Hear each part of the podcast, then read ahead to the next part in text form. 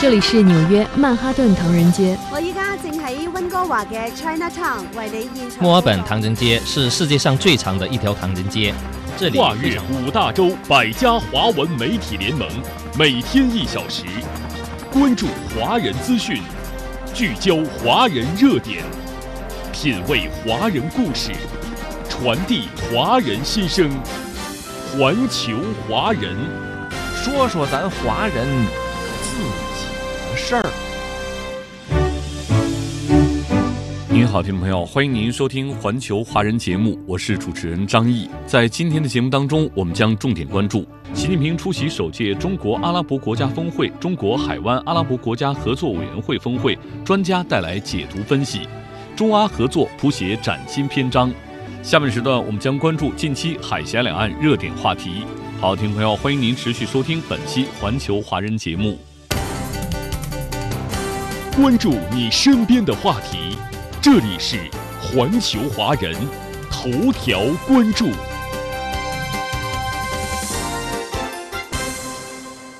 当地时间十二月九号，首届中国阿拉伯国家峰会在沙特首都利雅得召开，峰会发表了首届中阿峰会利雅得宣言。同一天，首届中国海合会峰会召开，峰会决定建立并加强中海战略伙伴关系。具有里程碑意义的两场峰会传递出哪些重要信号？不断提质增速的中阿中海关系向世界提供了怎样的合作典范？全球经济衰退风险上升，世界能源、粮食等多重危机叠加，中国与阿拉伯国家以及海湾阿拉伯国家又将如何来加强合作，应对相关挑战？就相关话题，演播室请到两位嘉宾，一位是宁夏大学阿拉伯学院院长李少先先生，欢迎李先生。你好。一位是本台特约评论员苏晓辉女士，欢迎。你好。好，首先通过短片来看相关内容。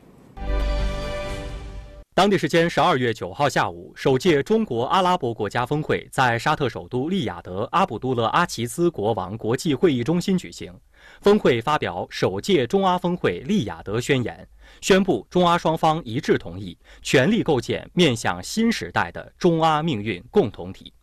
习近平在会上发表题为“弘扬中阿友好精神，携手构建面向新时代的中阿命运共同体”的主旨讲话。习近平强调，中阿作为战略伙伴，要继承和发扬中阿友好精神，加强团结合作，构建更加紧密的中阿命运共同体，更好造福双方人民，促进人类进步事业。习近平还指出，作为构建中阿命运共同体和落实中阿全面合作规划纲要的第一步，未来三到五年，中方愿同阿方一道，在支持发展粮食安全、卫生健康、绿色创新、能源安全、文明对话、青年成才、安全稳定等八个领域推进八大共同行动，争取早期收获。与会阿方领导人积极呼应习近平发表的重要讲话以及提出的八大共同行动。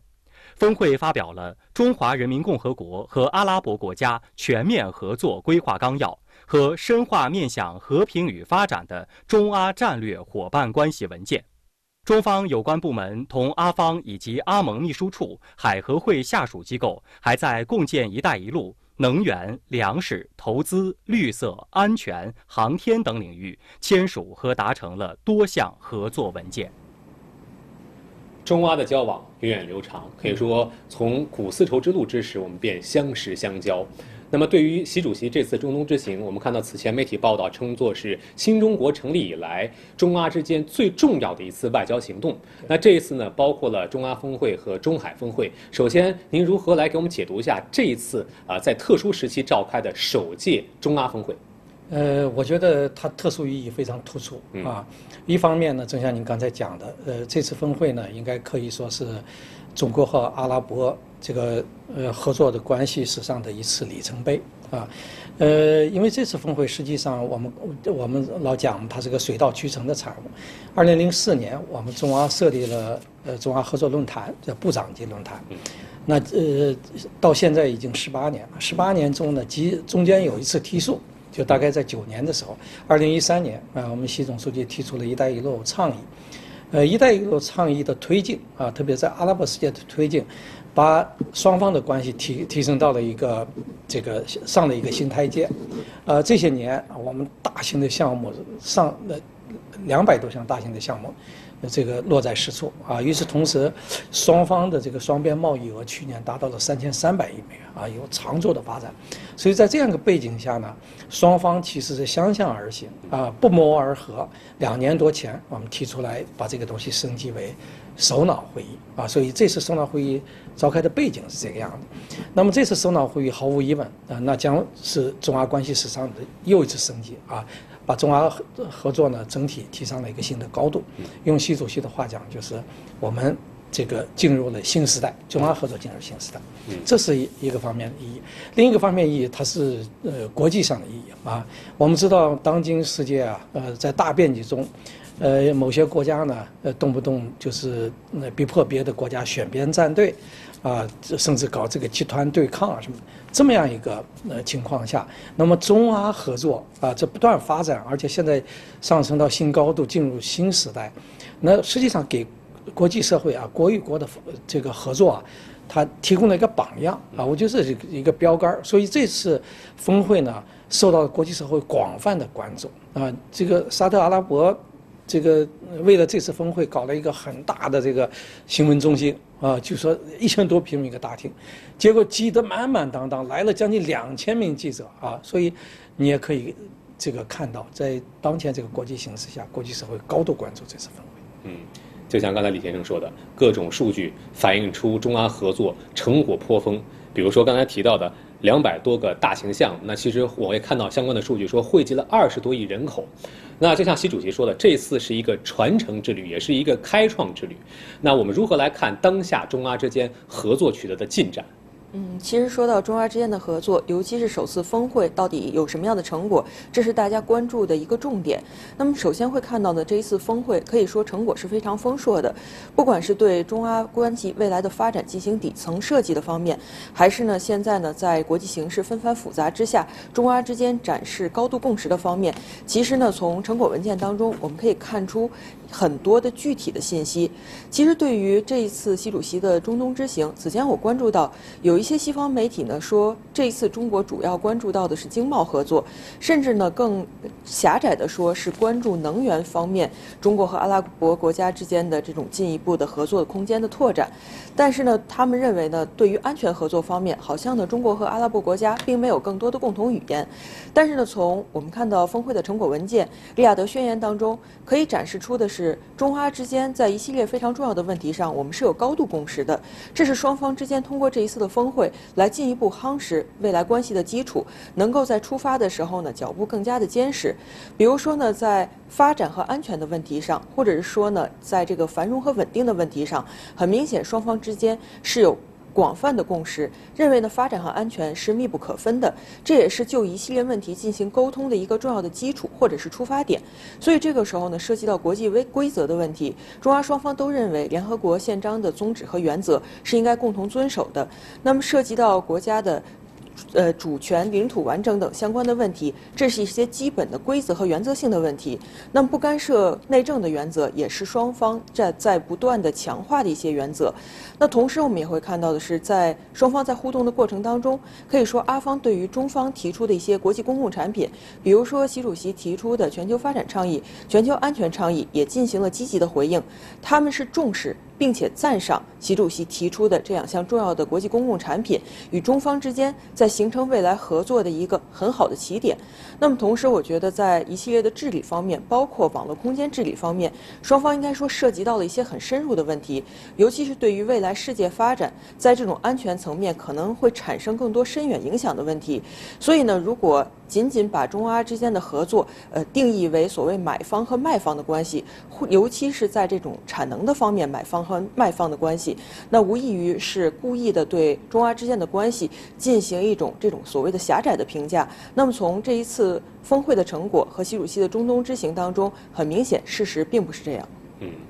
就像刚才小辉其实提到了，那中阿虽然是在亚洲的两端。但是面对了现在复杂的国际形势，包括近几年的疫情，还有能源危机等等，可以说见证了跨越山海的友谊。那么在当前这种情况之下，呃，未来中阿之间如何来建设新时代的中阿命运共同体？呃，确实是这样。这过去的三年啊，世界经受了这个新冠疫情的严重的冲击。呃，其实新冠疫情呃刚开始的时候啊，国际社会怎么说呢？由由于也没有经验，而且疫苗什么的非常稀缺。呃，有些大国呢，自己不仅不向这个没有能力开发疫苗这些国家提供疫苗，而且在世界上还抢购疫苗啊，就是这样出现这样的情况。但是我们中国在第一时间啊，向呃阿拉伯国家这个援助呃伸出援手提供疫苗。迄今为止，大概到今年十月份，我们向阿拉伯世界啊，这个大概提供了有三点四亿剂这个疫苗啊。与此同时，我们也是在第一时间。很早，我记得就是和和开呃在开罗和埃及联合生产疫苗啊，就落地。那么和阿联酋、巴林等等，呃，联合研制这个呃相关的这个呃药品啊，呃疫苗方面的合作啊等等。所以从这一点上，呃确实是体现了，呃，这就是命运共同体嘛啊，命运与共啊，患难与共这样一种精神。那么现在呢，我们。这个中阿经经受了这个考验，包括疫情的考验，现在又相向而行，把中阿合作提高到一个新的层级。呃，大家可能都看到了，这个中阿峰会上，我们习主席提出了八个领域啊。那中海峰会上有五个方向啊，你就可以看出来，其实中阿合作啊，整体全面啊，立体性的在在向前推进，真正是向面向。人呃，这个中阿命运共同体这个方向在发展，所以呃这些年我们习近平这个总书记提出了人类命运共同体的理念，实际上中阿现在面向这个呃中阿命运共同体的这样一种全面的发展，就是人类命运共同体这个理念的一个具体的实践。嗯，就像李先生说的啊，中阿合作是全面而又立体的。我们来回眸过去的十年，看到中阿经贸合作呢不断迈上新台阶。目前，中国已经成为了阿拉伯国家的第一大贸易伙伴国。在“一带一路”的倡议带动之下，中阿双向投资和经贸实现倍数级的增长，双方的贸易投资便利化也在不断的提质增速。来看相关内容。在首届中国阿拉伯国家峰会召开前夕，世界超市义乌与沙特完成了首单跨境人民币支付业务。对此，中国外交部发言人十二月九号表示，人民币跨境支付的运用对促进中国同阿拉伯国家贸易往来发挥了重要作用，是中国同阿拉伯国家贸易投资便利化的一个生动缩影。过去十年，中阿经贸合作不断迈上新台阶。中国目前是阿拉伯国家的最大贸易伙伴。二零二一年，中国对阿拉伯国家直接投资存量达到二百三十亿美元，比十年前增长了二点六倍。中阿贸易额达到三千三百零三亿美元，比十年前增长了一点五倍。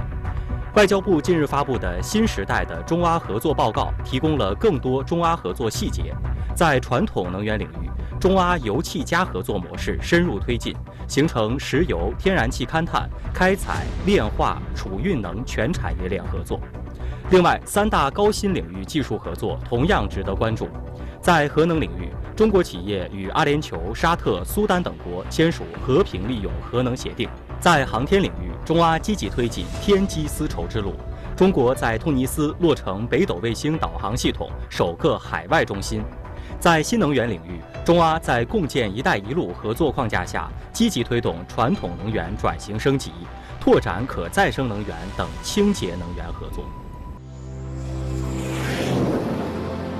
环球华人。那就像短片当中提到的啊，作为世界超市的义乌和沙特建立首笔啊跨境支付的这种交易订单，再到这次峰会当中，其中提到的说要建立油气贸易的人民币结算机制，那么人民币的国际化，包括跨境支付这一系列有什么样重要的意义？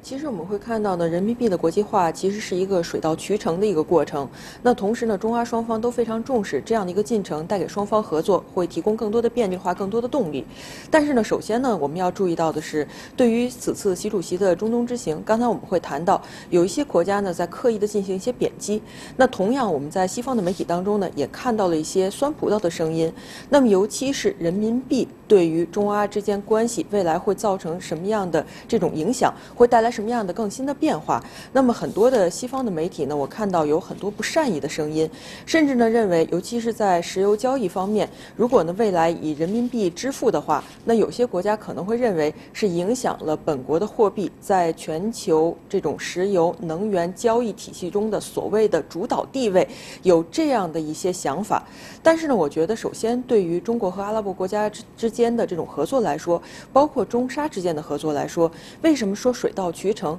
因为在支付的问题上，往往是因为贸易的需要才会产生这样的结果，它并不是一个空中楼阁。正是因为在近些年，中国成为阿拉伯国家的重要的贸易伙伴，双方在交往的过程当中，应该说在很多的领域都看到了，如果直接以人民币来进行跨境结算，那么会避免相应的风险。对于双方来说，在下一步来拓展贸易和投资，会有更多的这种积极的因素，才会不断的推动相应的进程。那么在下一阶段，我觉得包括在油气交易、生产等领域，我们经常说的油气加，这是一个全产业链，从勘探开采到这个炼厂的炼制，到储存，到进行运输，那么可能在很多的环节涉及到基础设施建设的环节，如果以人民币来进行支付、来进行跨境交易的话，那么都给会给带给双方更多的便利，这是双方进行相应的便利化举动的一个重要的前景。那么中沙之间、中阿之间的合作也不会因为现在的一些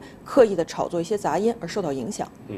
刚才提到基建。还有能源等等合作。那现在正在如火如荼进行的世界杯，可以说大家一看到马上进行决赛的主场馆杜塞尔体育场是由中国建造、中国承建的，包括配套的一个大型出水设施，单体达到吉尼斯世界纪录，相当于六点四个啊标准足球场的大小。那么这一些项目的合作有哪些共建的重要意义？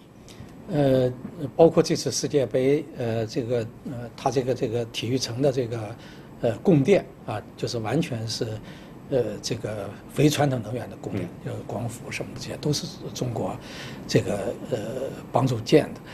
呃，我觉得为什么中国的呃这个基础设施建设在海湾地区啊，还在阿拉伯国家这么呃这么风行啊？我觉得主要取决于两点，一个呢就是双方之间的这个政治和战略的互信不断的在加深啊。呃，有中国有这个信誉。啊，就是中国言必信，行必果啊，这个多年来积累起来的这个。第二一个呢，呃，跟我们过往啊，呃，中国的基础设施建设的这些企业的所作所为啊，给当地留下的口碑。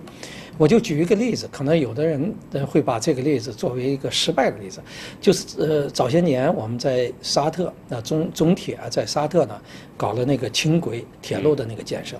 呃，从麦麦加到麦地那啊，那那个呃建设呢，应该是非常艰苦的，呃，当时呃这个工期啊，呃各个方面施工的条件啊等等，非常，但是中铁克服了千难万险啊，最后按时保质保量的交付了这个工程啊。为此，可能中铁可能还有所亏损啊，但是在当地是立下了口碑啊，那那确实就像一个那个那个什么一样。放在那个地方，所以当今天呃沙特阿拉伯搞二零三零愿景啊未来城建设，呃要投资数千亿美元啊就搞未来城，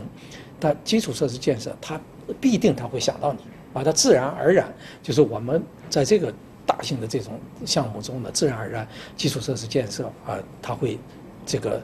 呃有很大一部分份额，这是自然而然的。嗯。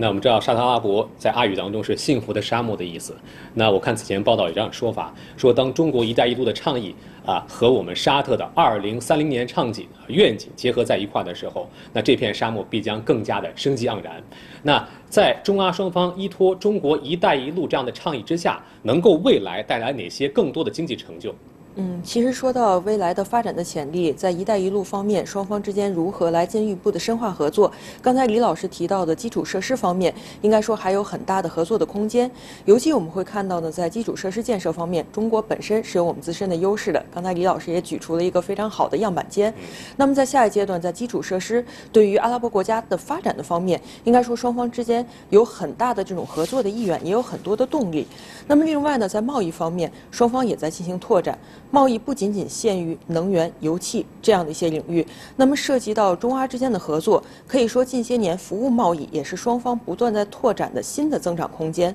那么另外呢，涉及到未来的一些创新的动力，包括跨境电商、数字经济这样的一些新业态，都将带给中阿之间合作更多的一些前景。所以我们会看到呢，涉及到“一带一路”，双方之间在推动的过程当中，同样是在不断摸索的一个过程。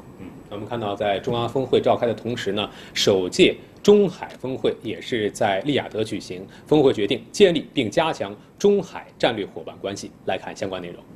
当地时间十二月九号，首届中国海湾阿拉伯国家合作委员会峰会在沙特首都利雅得举行。峰会决定建立并加强中海战略伙伴关系。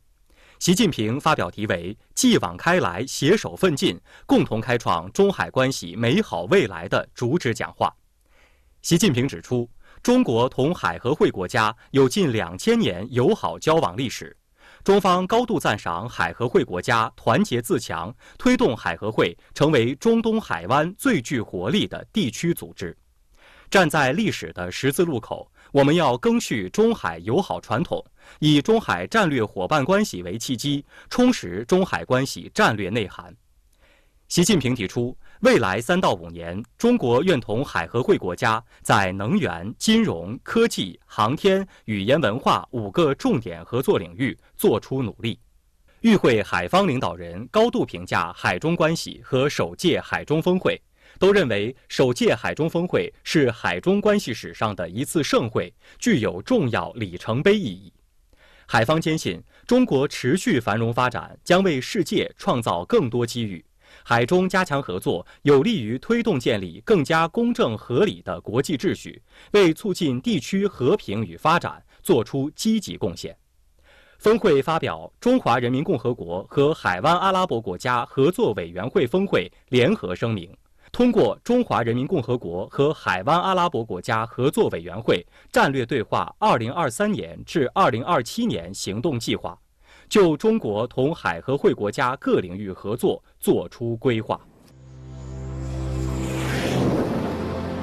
环球华人。那么，同时召开的首届中海峰会，对于中国和海湾合作组织这种海合会国家合作有什么样的意义？呃，这个意义也是非常明显的。我觉得这个意义还不止存在于中国和海合会之间。呃，我们要知道，海合会这六国啊，是阿拉伯这二十二个国家中的一个呃最先进的群体啊，因为他们油气资源非常丰富，他们资金各方面，它的发展也是呃最前列的。而中海的合作呢？也是走在中中阿整体合作的前列啊，它是这样一个，所以双方这个关系啊，呃，这些年长足的发展是毫无疑问。这次中海的峰会呢，我注意到习近平主席提出了五个方向啊，这五个方向呢，一个是能源立体性的深入。合这个合作立体性的深入发展，所谓立体性，就刚才小辉所讲的，就是能源加，就是除了勘探开发这上游以外，还有下游什么炼制啊、石油化工啊，甚至现在还包括了新能源啊，所以这是一个领域。第二个领域呢，金融投资啊，在这方面更加的这个深化，呃，这些方面就包括。这个提到了这个主权财富基金，大家要知道海合会六国主权财富基金是巨额的啊，有的人估计甚至于十万亿美元，这十万亿美元大部分都在哪儿呢？三分之二以上放在美国。其实这个东西他们现在感觉到不安全，它要分散化，所以在这种情况下，中国实际上是他们很有潜力的一个将来投资的对象。再下来就是高科技、航空航天啊，最后提到这个人文领域的。所以我觉得这五个方向啊，其实是一个完整的整体。那么整体上把中海的这个合作，甚至于引领了中阿合作啊，我们为什么是里程碑到了个新的高度？就这个意义所在。嗯，所以就像媒体报道的说啊，中海之间合作可以上天啊入地，还可以出海，也相信中阿中海合作能够更加的广阔。感谢二位做客今天演播室。好，听众朋友，您收听的是环球华人节目，稍后欢迎您继续关注我们的节目。没有最遥远的距离，不问梦开始的地方，只有你关心的。